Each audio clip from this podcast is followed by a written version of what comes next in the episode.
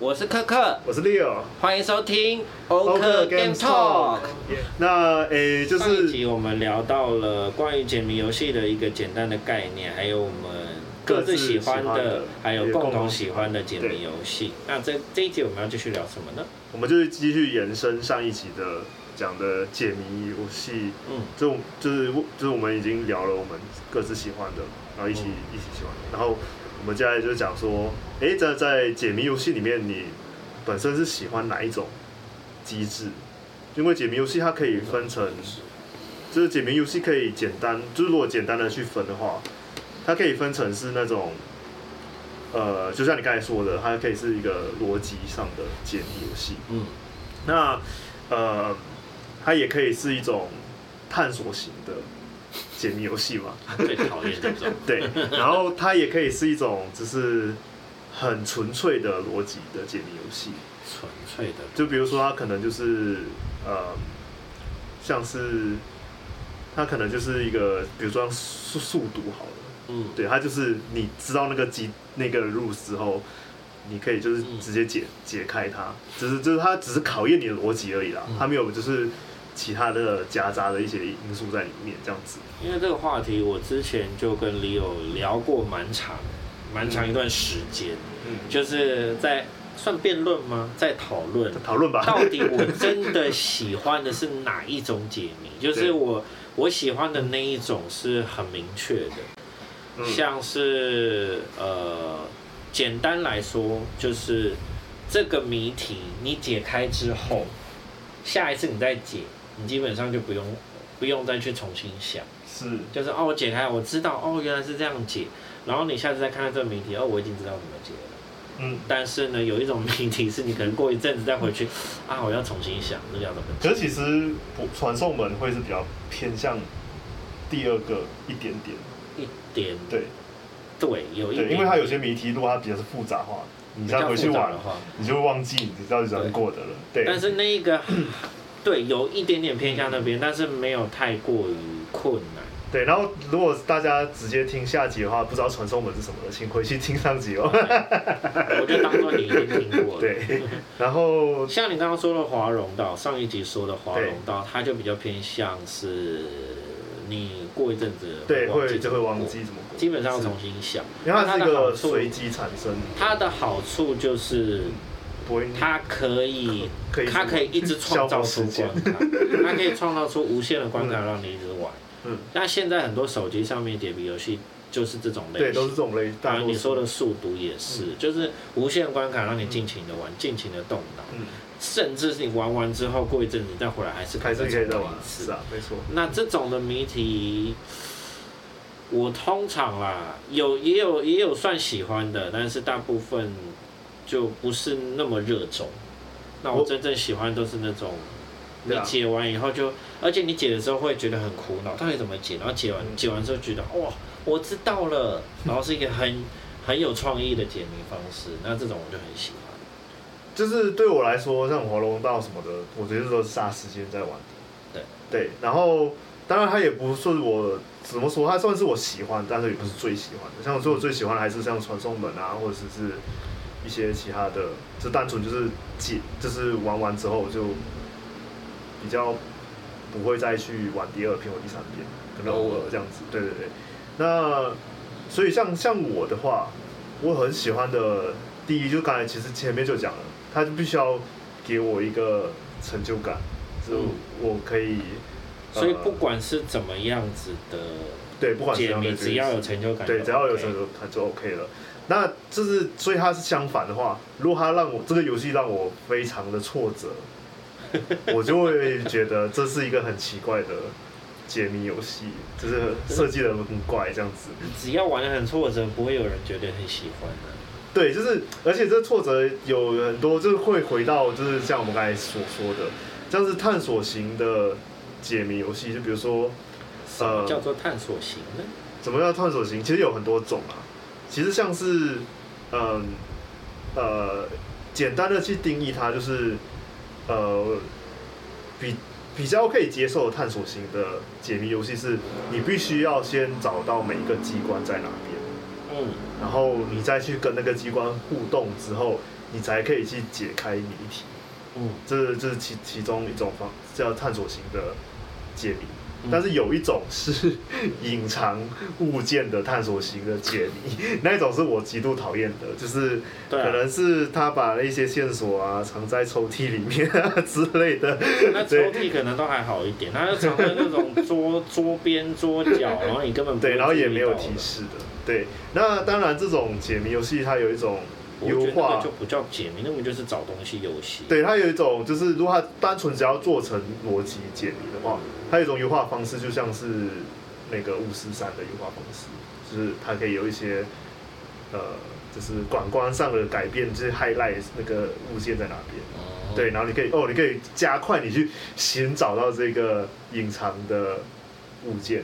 嗯，对，然后可是对我来讲，就是如果你没有这种东西的话，你在浪费我时间去一直在那边那个地方一直兜，一直走来走去，然后。解谜游戏最怕的就是浪费时间。对，然后一直在那边给我这这个线索到底在哪里啊？线索在哪里啊？而且而且还有一种是很贱的，就是他有他有提示跟你说，哦，你线索还没找到哦，对，然后之类的，然后。哎，我觉得有提示都还算不错的。对，有有一种是没提示，对，没提示是更讨厌了，对，但是。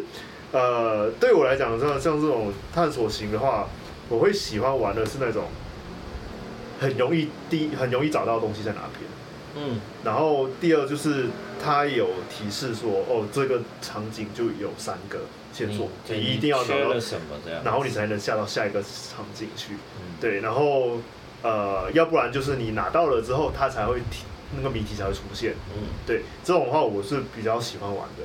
对，然后如果它设计不好，就变成是一种就是我不喜欢玩的，然后一直在浪费时间的东西。对，对，然后 对啊，解谜游戏，嗯，我我也跟你一样，我最讨厌的是那种就是要找东西的，嗯，然后花很多时间在找东西，然后也不告诉你是不是都找到了，嗯，这种的是真的是最讨厌，我甚至不把它称为解谜游戏。那呃，我我们其实都玩过密室逃脱嘛，我说是真实的密室逃脱，然后我都跟我朋友说，哦，密室逃脱最讨厌的就是要去找密码这件事，就是要去找啊，一定会有锁，就好像密室逃脱永远永远无法避免就是有锁，然后要么就是字母锁，要么就是号码锁这件事情。那呃，这种解谜。其实本身没什么问题，但是呢，大部分的密室逃脱，它的它的这种惯例的 SOP 都是，哦，你有个锁，然后你要找个地方，你 要找，可能要找地方找到钥匙，或者找个地方找到密码写在某个地方，然后你要就是照抄上去。那对我来说，这过程完全不是解谜。我我觉得我会喜欢是。呃，你会你会有一些文件也好，或者是提示也好，但是真正的答案不是就是直白的写在上面，而是你是推敲出来答案应该是什么英文单字之类的。那可能我就觉得 OK，那有个密码锁我可以接受，好玩。然后我之前有遇过一次，一个密室是你玩到最后以后，然后你有一个密码锁，但是你到处都找不到密码，但是后来。后来你知道他密码写在哪？哪里？他后面了，但是我又觉得这个答案好像可以，又好像不可以，处于一种好像可以接受，算有创意，但是又是一个找找密码的一个桥段。他的密码是在地板上，但是他的房间是那个密码的形状。哦。就是说，比如说是一个零好了，它就是一个环形。要有上帝视角才可以。对对对对对对，这种。然后最后那个小天使就给我们解答说：“哦，在地板上。”就好好。好吧。小天使有那个有那个闭路电视可以看，我们没有。我们在里面跑来跑去，密码在哪？密码在哪？然后最后在地板上。好哦。如果他有文件给你这个提示就算，但是严格来说，它还是一个找东西的桥段，只是稍微有一点创意这样。那讲到这个，你喜欢？呃，这是我们题外话好了，这应该是外话，因为讲到找东西嘛。是。你你知道以前就是有一种游戏叫做找不同地方这两张图片。然后又找，呃、找要圈出不同的 地方的那个。或是那个什么戴着红白帽子的那个小男孩叫什么来着？红白忘了字小男孩，那个童书的风格，那个什么 fighting 什么东东的，我不知道，我 忘记名字了。对，以前你知道以前就像我们以前在马来西亚的时候，就有有有，当然是有有些地方就有点像汤姆熊那种，就是、嗯、对，然后那边就是有有一些游戏小游戏，嗯、其中一个游戏就是。会有一有一堆人对找两张图，然后对我我们我记得小时候很爱玩那一个，就是一群一群朋友，对一群朋友在找哦，这个算是好，而且我们会比赛，但是谁比较快，然后谁比较快找到，我觉得这个这个 还算是好玩，而且可以接受，是因为它的范围就这样，对，它不是要你整个房子找，整个房间找。然后又放在很刁钻的地方，因为一张图你再怎么刁钻，对啊，就是那样。然后就是找不到，就代表就是找不到，就是看它的复杂度了。嗯，对。然后就是在看你的洞察能力这样。这种的好玩，但是我还是还是不会把它当解谜游戏，就是 哦，你不把它当游戏，它就是这种东西，对，这是找东西游戏，它就是考你观察力的游戏了。对，它其实没什么动脑。对，然后再提个外话，像拼图的。拼图是解谜游戏吗？哦，原本也想提这个。对啊，拼图我觉得也是考验观察，它的确有用到脑，它可能甚至有一些些逻辑在里面，但是它是比较深的。对，就是比如说哦，这边可能是在拼天空，然后它这边接的东西应该会是接什么，然后什么怎么样，哪边应该会是什么，它是有一些逻辑在里面，它是比较深的逻辑，是你。拼比较复杂的，而且是有逻辑的拼图，才会有它的意义在。对，那如果你是拼那种什么纯白地狱、纯黑地狱，就没有动脑，不好意思，它就是一个靠运气的游戏。对，所以像拼图啊，其实很常会出现在密室逃脱啊，或者是一些、啊、对呃，就是解谜游戏里面。对，然后其实我们也玩过类似的，而且它后面就是在游戏里面，它会变成是一种叫做板块拼凑。类型的解谜游戏，板块拼凑，比如说像是卡头好了，我们一起玩过台湾做的那个卡头，它就是有一点点，就是它它有一点点的解谜，对，然后也是就是很轻很轻，对，很轻很轻，然后就是要拼那个拼图，拼那个地图嘛，然后找一些线索。对，比如说不是那个游戏的开头会说，哦，那一艘船就在什么。港口的，就是什么北方的港口。对，然后要把那个你要你要做出一个北方可以有港口的一个地图。对，它算解谜吗？有一点小思考，但是我觉得它非常非常轻度。它是轻度解谜啊，所以如果大家对解谜很不是很很了解的话，也可以去找这种比较轻度的解谜来玩看看。这种像卡头我们说的这一款游戏，真的还蛮适合大家都去玩玩看，它蛮轻度的。那画风很可爱，那游玩性也不错。虽然我其实玩到后面是有一点点，就有点腻了。对对，因为它就是没太大的变化这样子。嗯，对。然后但是是不错的，不错的小品游戏。是小品游戏。然后对啊，像像是这些的话，就是在找东西嘛，然后在拼东西。嗯、那就是有喜欢的点，也有不不喜欢的点，那么这样。嗯、然后像是还有一种就是比较偏文字的。就是谜题，你喜欢谜题吗？文字的、喔，哎、欸，我刚刚一直忘记提一点。嗯，我们在玩解谜游戏的时候，其实有一个很重要、很重要的东西，会很大程度的影响到我到底愿不愿意花时间玩这个解谜游戏，就是我对于这个设计者的信任。怎么说？因为有时候可能他并不是，并不是找东西的，嗯，也并不是说要你在什么哪个地方找一个密码，就是他也不是我像华容道这种重复性的解谜，嗯，他的确是一个我喜欢的类型，嗯，但是要是你最后玩到结果，然后知道了答案，可是你解不开嘛，然后你看到答案，然后你就会大翻白眼，说这最好是想得到。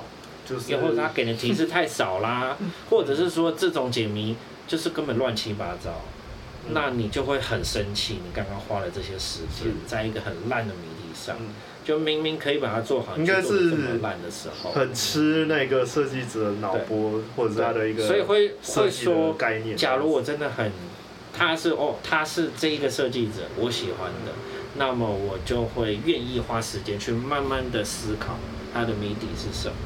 但是如果是我不熟悉的，或者是他之前做谜题都蛮烂的，我就想说，我要有吗？可以给我个清单吗？我要避开一些。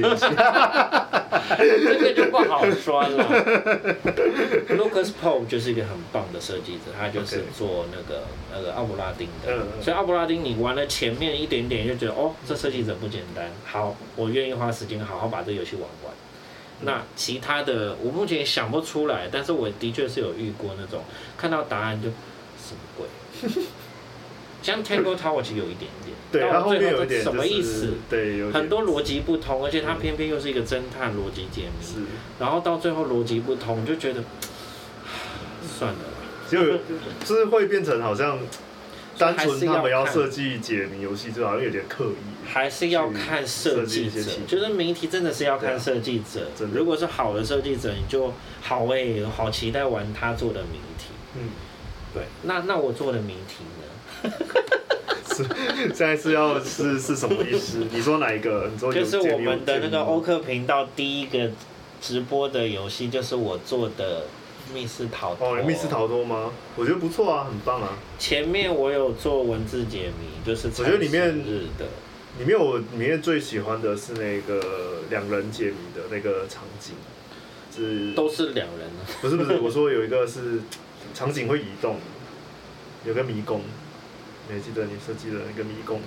迷宫哦，迷宫解谜，那是。然后另外一个我也蛮喜欢的是那个，要站在某个地方才可以看到文字，就是那个字形拼凑。可是那个的第二关你好像不太喜欢。哪一个？就是最后要把正确的物品放到正确的篮子里。然后第二关好像你比较没有办法。呃，认同说这个比较偏咖啡杯，这个比较偏茶。对，因为那个那就是那个，对，那个是那个。其实我也是思考很久，我到底应该怎么放。对，你可以就是选另外一种可能，真的那就是一个。它的模组我也不能换。对啊，对啊，所以对，那那的确就是一个会误导，因为我被误导了，就是这样。但是以谜题本身的话，就是假如没有这方面问题的话，谜题本身应该是 OK 的，对啊，就只要它再明确一点就好。然后生日解谜，其实我个人也是蛮喜欢的，就是生日就一开始文字生日解谜，就是他是真他是真的需要逻辑思考一下，然后去是想说他日记里面这么写代表的是什么意义。我很期望之后可以看到类似这样的解谜，可以玩得到。那然后那时候你在玩的时候，其实也有啊，就是那个。走迷宫的时候，你也觉得啊，现在都是对方在思考，我没事做。对，这是会有这样的缺点。对，会有一个问题。那所以后来就变成我两边都放地图了。对，那时候我就我就更新，然后两边都放，两边都可以一起一起讨论。我觉得哎，这样好像比较好，比较有趣啦，不然都只有一边在想，很无聊。嗯嗯。然后还有一个是什么？还有那个传类似传送门的。啊，对，传送门那个就。哎、欸，你是设计者哎，为什么可以忘记？忘 不行啊！传送门的话，呃，在第二关会比较需要思考一下，然后第一关比较还好。第一关主要是告诉你这个有这一关在干嘛。嗯。所以我那时候刻意设计说，每一关都会有两大关，第一关是告诉你逻辑，第二关是真正要教学关、教学关卡跟实际战斗关卡。是的。好，如果大家有兴趣的话，也如果有有桌游模拟器的话，也可以下载柯蒂斯的设计的。Steam 上面有一个叫做 Escape Simulator 桌游，呃，不是桌游，密室模拟器。那这一个游戏，如果他们要载到我的密室，要怎么？我就直接把你的就哦好啊，那你就帮我把链接贴上去。对，呃，那这个是两人哦，一定要两个人才可以一起玩，一个人没办法，只可以设计一个 AI 之类的。这也太难了吧？还有个 AI 还要假装哦，我找不到找不到线索在哪里？你可以跟我说。不好意思，我没有这个能力写 AI，AI 就交给你，你不是在研究 AI 吗？嗯，哦。好，那到时候我就把这个链接放上去。哦，对，那时候我在设计谜题的时候，还有一直遵循的一个重点，就是我希望你在进入这个房间的时候，所有线索都已经在了。嗯，你没有缺任何线索。我也希望你能够很明确。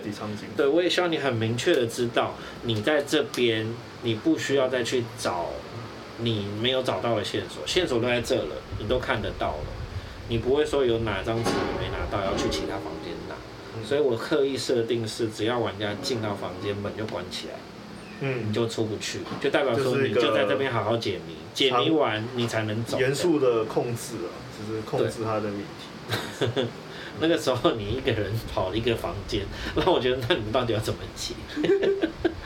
就帮你举报一下，就是怪怪怪的。然后那个没有关系啊，因为到你也没有让你们卡关，反正重点就是汉他，嗯，就是你的、你的、你的 partner 要去你那边的房间跟你一起解这样子。嗯，对。好，那我们大概讲了我们喜欢的有的谜题。跟不喜欢的谜题类型有哪些？嗯，那接下来我们就是讲一下，就是因为我们我们之前前面都在聊，就是单纯就是那个游戏本身就是解谜游戏嘛。嗯，对。然后我们现在想，我们在想说，你有玩过哪些游戏？里面有一些小游戏，然后它是解谜游戏，然后你就觉得好像不错，很棒。你说解谜不是主轴？解谜不是主轴，它就是小游戏啊。只是一些游戏里面，比如说你像，你像你知道传送门，他们我记得那个设计师传送门，传送门设计师，他那个概念好像是研研制于那个呃 Half Life 里面的一些解谜关卡。你知道 Half Life 里面有解谜关卡吗？我想一下，Half Life 有一个地方你必须要拼凑一个桥，然后它你才可以过去，或者是一个就是在一个重力弹下去你才可以过去。我怎么忘记这一关？是第几代？第二代？第一代吧。哎、欸，呃，没有没有，第二代，第二代，第二代才有很好的，还有才有很棒的物理引擎，让他们做这件事情。哦。对，就是它有一点小小的一些解谜的游戏关卡面的解谜哦。那我可以先分享我的。你先说，我来找一下，我玩过哪些。像是像是你刚才有说，你比较喜欢，就你很喜欢的，就是那种很单纯的嘛，就它是一个系统，然后建立在这系统底下，就那个角色本身学到了这能力之后，就没有其他能力可以去学，然后就用这个能力去解谜解到底。那那像是我玩了，就是像萨尔达传说，嗯，像萨尔达那个旷野之息，嗯，那旷野之息本身。有很多的小谜题，那个神庙，对。对、哦、对，那个不错。对，那神庙，但是它有个很特别的地方是，它就不是它不遵循不遵循你的那个角色能力的限制，就是因为像萨尔达的话，它有什么，它会拿在不同的阶段会拿到不同的技能，嗯，能力，比如说他可以拿到呃时间暂停的能力啊。然后他可以拿到就是水。可是如果你说旷野之息的话，他一开始能力就已经给你了。对，可是你可以升升级或什么的，我有点忘记了。我记得是没有。没有吗？对，他的谜题基本上就是遵循到你目前有的所有的能力。不然你有些寺庙，你进去之后，你不知道你能力是不是都拿到，你们就会卡关。哦，可能我太久没玩了，反正就是还是有很多个不同的能力。之前的萨尔达是这样，没错。对啊，对啊。然后，所以它就是变成是它，你必须要用这些不同能力去搭配出一个解，嗯，然后你才可以去解说那个神庙里面的的的答案啊、关卡啊之类的。就是比如说，你可能要搭配一个从水面上升起一个柱子。然后去敲那个会浮在水上的球，uh huh. 然后你要敲上去之后，你要瞬间对那个球按时间停止之类的，uh huh. 然后之类的一些解谜的一种能力这样的搭配组合，这样子。我觉得解谜还有一个很重要的一件事情是，你必须让来解谜的人能够在进到不管是进入一个房间好了，或者进入你的谜题当中，可以在最短的时间内知道他到底要干嘛。对啊，他的目的是什么？是，因为像呃传送门做的很好嘛，嗯，一开始就告诉你，你就是要去出口，对啊，所以每一关都是遵循这个概念，是。所以你就是一进去先找出口在哪，然后再思考说我要怎么去那个地方，他、嗯、的目标明确，这对于玩家而言是一个很好的引导作用。对啊，当然在传送门的后半段。是没有这个机制，但是它还是有一个很明确的引导，告诉你到底要往哪里走，对，你要往哪里去。其实这个关卡设计的厉害之处，就是我觉得重点就是你，你要让玩家知道说谜题在哪，就是连谜题在哪都不知道，就觉得就是好像有点太难，或者是太谜题在哪不不明确这样子。我我我会说是你的目的在哪？对了，谜题谜题是谜题本身，但是你的目的是什么？嗯、像我再回到我设计的关卡好了，嗯、那比如说你进入了第一间房间，你就看到了墙壁上面有按钮，然后按钮你就可以大家知道，哦好，我要按四个数字。你这个是一个一开始你就知道，好，我要找的是四个数字。然后你看了日记以后，你就知道，哦，我要找的这四个数字应该是生日。你就会很快很快的，你就会知道我的目的是什么。然后。呃，像传送门的那一个谜题也是，就是，呃，你一进去之后有一个按钮嘛，你去按，你就发现下一个按钮就出来了，嗯，你就可以很快知道说，哦，这是个限时关卡，你要把所有按钮都按上。它是一个，我最喜欢就是这种不给你任何说明，你直接去试，你就知道，哦，我的目的是什么，马上给你知道，接下来就是你要思考怎么去解它。嗯嗯这也是我那时候设计的时候一个很重要、很重要要达到的事情。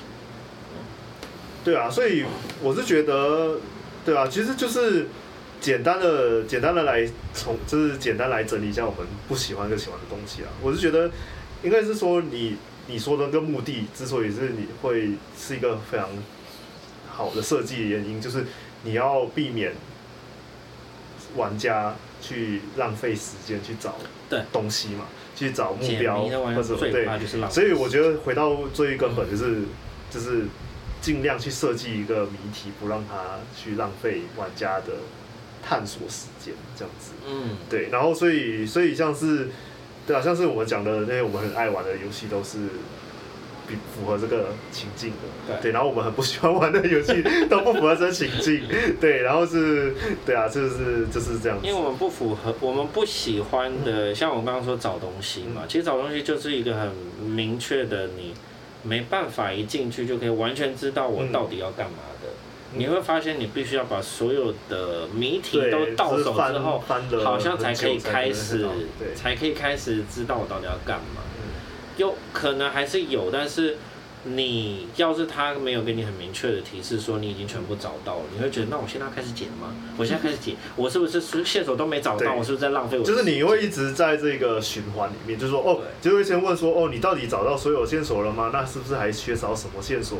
然后我是不是要去找？那我找完了之后，我真的又找到这线索了吗？就你一直在这个循环里面。有一次我玩密室逃脱就是这个样子。有一次玩密室 逃脱就是拿到了一堆线索，但是线索好像都拼凑不在一起，到底想怎样？然后最后也是小天使在解释说，哦，你拿到这个，其实在最后一个房间你才会用到它哦。我那时候好想揍他哦。然后什么那么早给我干嘛？然后最最糟糕的组合就是他有犯了这错，然后再加上他的逻辑不是我们的逻辑，然后就不这么老，而且然后这是最后题目的 解出来，觉得这个设计者在自己的世界里，我最讨厌这种设计者，然后就是就是 就会发大翻白眼。然后设计者还觉得没有没有设计的很难，然后你们总会想不到，就还怪玩家，这真的很生气。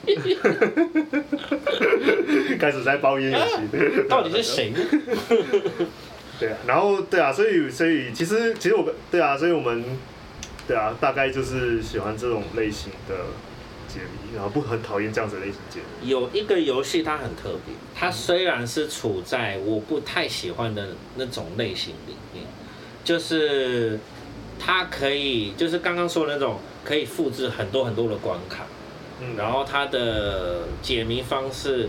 也是那类似华容道那种很简单的，玩一次你可能要再玩一次，你会要重新思考的。但是这个游戏我很推荐，以后可能会让你玩一下，叫 The Witness，哦，见证者，有听过，对。那它的游戏机制呢很简单，就是你会看到很多面板，面板上面就是有很多个就是方格的线，那你要去连线之后从起点连到终点。这是一个它很主要的核心，整个游戏就是围绕在这个核心的各种发展、各种延展扩展。那我很推这个游戏，是因为，呃，它的关卡设计非常非常厉害，它的关卡引导设计非常厉害。我大概讲一下游戏的前期好了。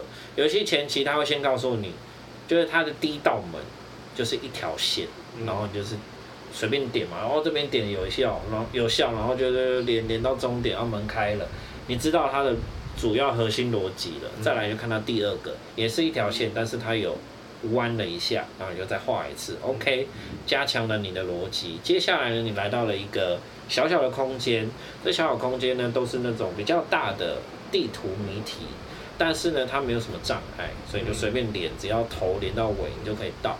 然后都是这几个，连完之后呢，你就到了外面完全的开放世界，然后各种的谜题。但是呢，你会发现你一出门的左手边有一道门，它的谜题是一个大地图，但是上面有各种的符号，但这些符号你不知道是什么。那你一样啊就从头到尾，结果发现它不通，它不对。那你再乱连乱连，就发现、嗯、好像都不行啊！这个我是不是还没有搞懂？嗯，那你可能就先略过它，我先去找其他地方。找找别的。嗯、对，那它呢就在整个大地图、开放式地图各各处去散落游戏的符号教学。嗯。它一次就会教一个符号，它的代表意义，有这种收集的对，但是它它的教学并不是直接用文字告诉你说，哦，你看它这符号要怎样怎样怎样，它没有任何文字，它呢就给你一排的关卡，就是你会看到那种一排连在一起的关卡，你就知道那可能是教学关卡，就是从左玩到最右边，你就知道这符号干嘛，嗯，就是一开始会是个很简单的，然后再比较稍微复杂一点，你发现不通。那它有另外一个走法哦，这个通为什么？因为这个符号在这边，因为因为这符号在这边，所以我这样走，所以才通。为什么？你就会去思考，之后再去下一关，这个思考是不是对的？我就用这样再连一次，哎，不对，那可能是另外一种想法，另外一个角度再去试。哦，对了，然后呢，你又找到了对的这个符号正确意义之后，后面几关你就很快的解决掉，你就知道这符号代表的是什么。那这个引导我觉得是非常非常棒的，嗯，是一个游戏设计者非常适合去观摩参考的一款游戏。那之后你有机会是可以去玩玩看。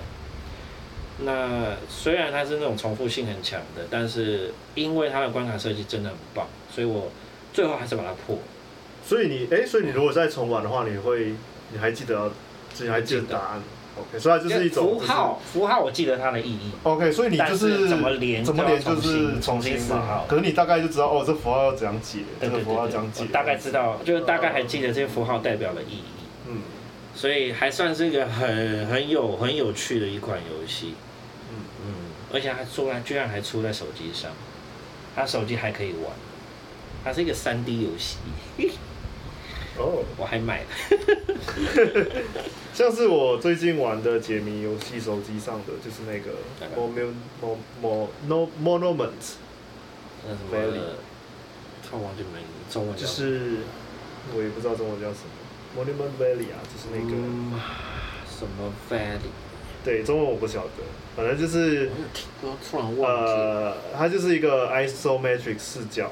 然后你要去，isometric 是什么呢？反正它就是一个，它就是一个某个特定式的二二点五二点五 D 的视角。然后你可以查一下是 mo 什么？你你一定有玩过啦？有啦，我只是想要查一下。Monument，Monument，M O N U M E N T 吗？对。Valley，看一下中文叫什么？对，我不知道。纪念碑谷。纪念碑谷。嗯，纪念碑谷。Monument Valley。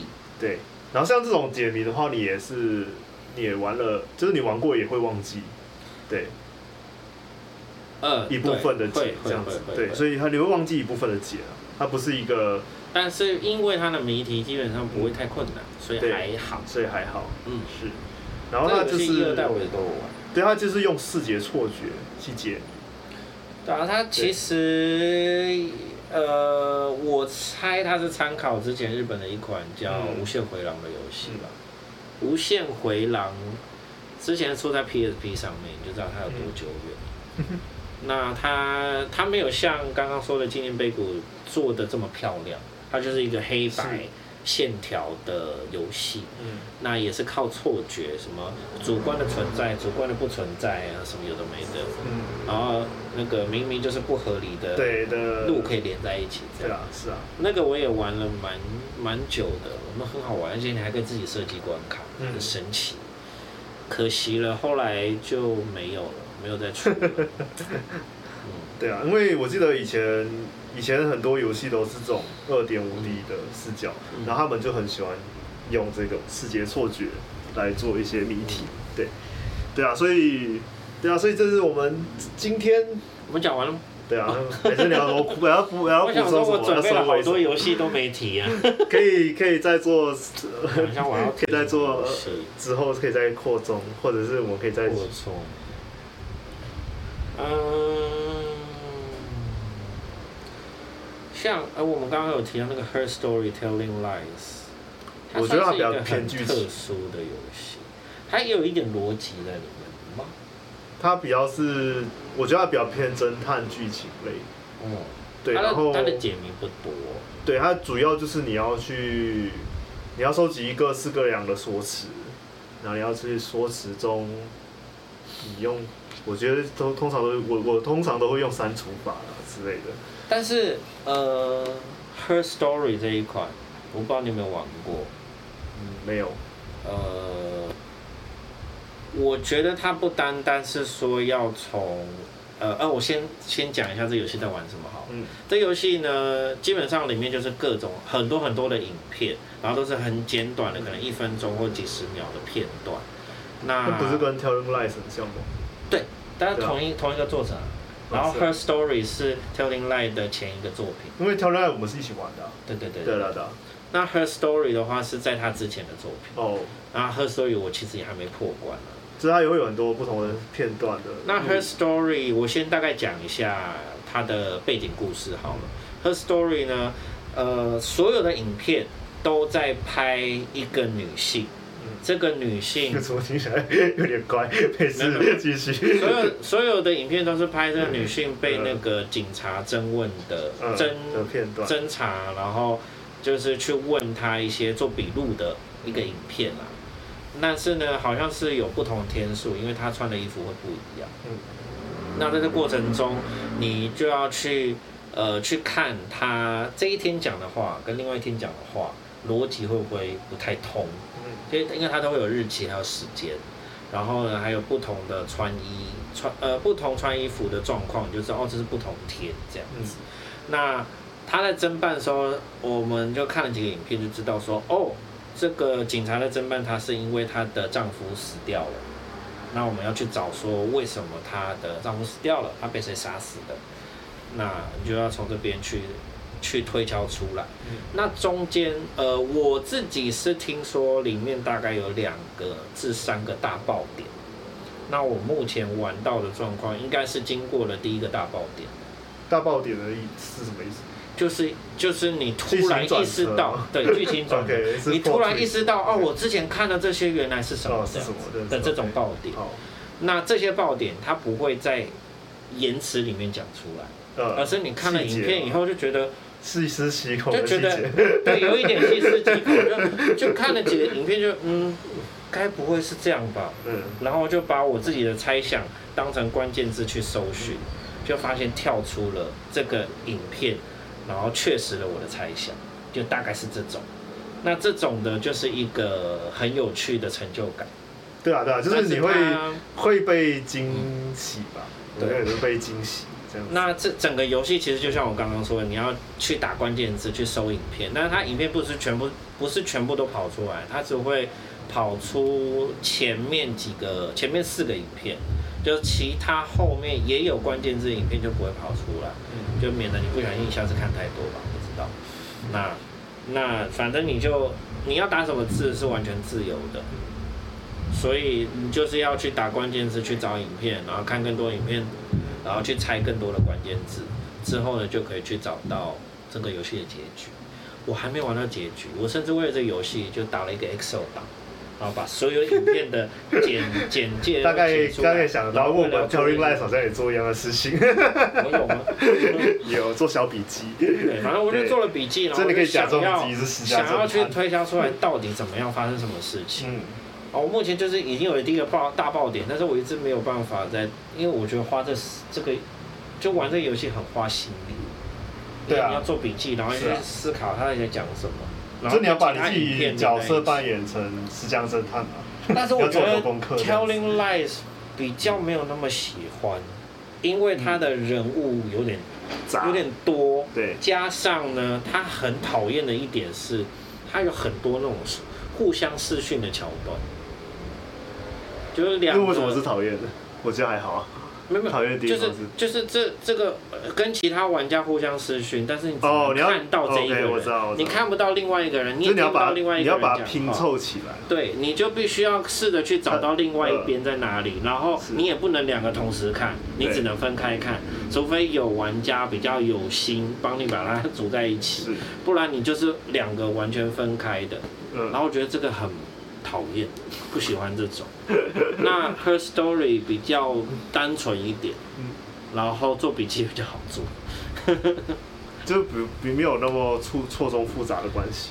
对对对，你只要仔细思考关于这个女主谈论的所有角色，因为其他角色也不会出现啊，就是你就是去听她讲的这些东西，然后去去享受剧情就好。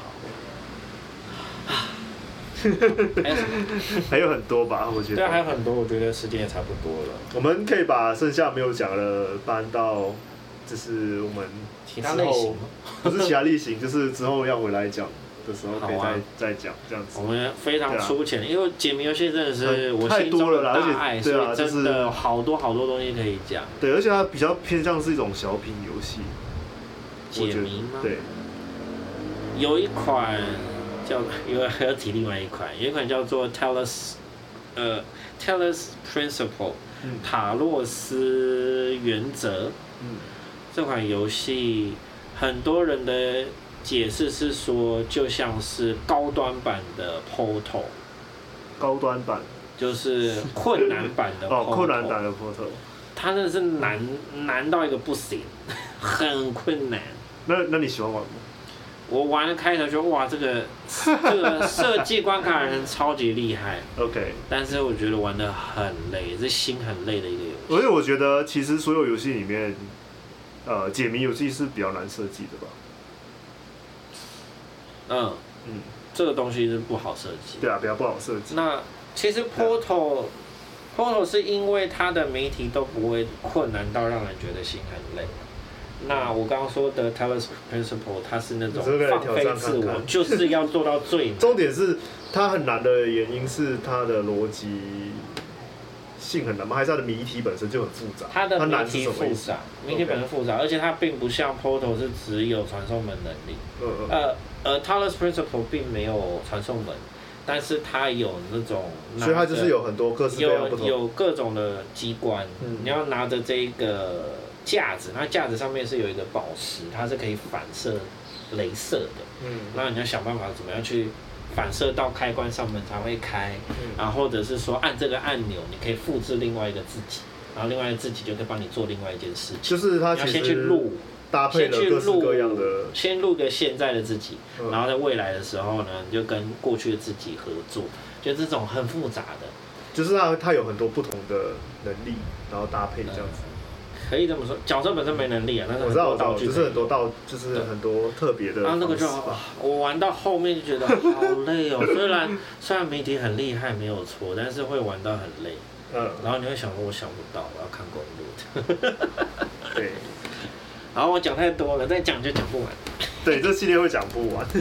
我们 我们可以再再拍个第三集、第三、第四集之类的。对啊。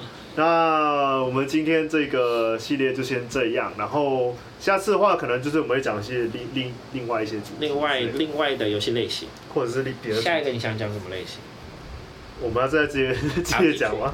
都可以，很多类型我都很爱。那如果有任何观 呃观众听众、啊、有想要听我们讲什么类型的，可以留言哦，或者不一定要类型哦，或者是什么题目之类的，啊，或者是游戏界的大小事都可以听聊聊。周边新闻不要放笑，好吧？新闻。那我们就先到这这边喽，然后一样是我们会把我们的我们今天聊到的游戏都会放在下面。对，一样游戏啊，或者是品的东西都会放在下面，嗯、然后还有就是我们的那个。我们的频道频道的资讯，我们直播实况的频道也会有连接在下面。对，也会在下面。好，那就先这样子喽。嗯，各位拜拜，各位拜拜，再会。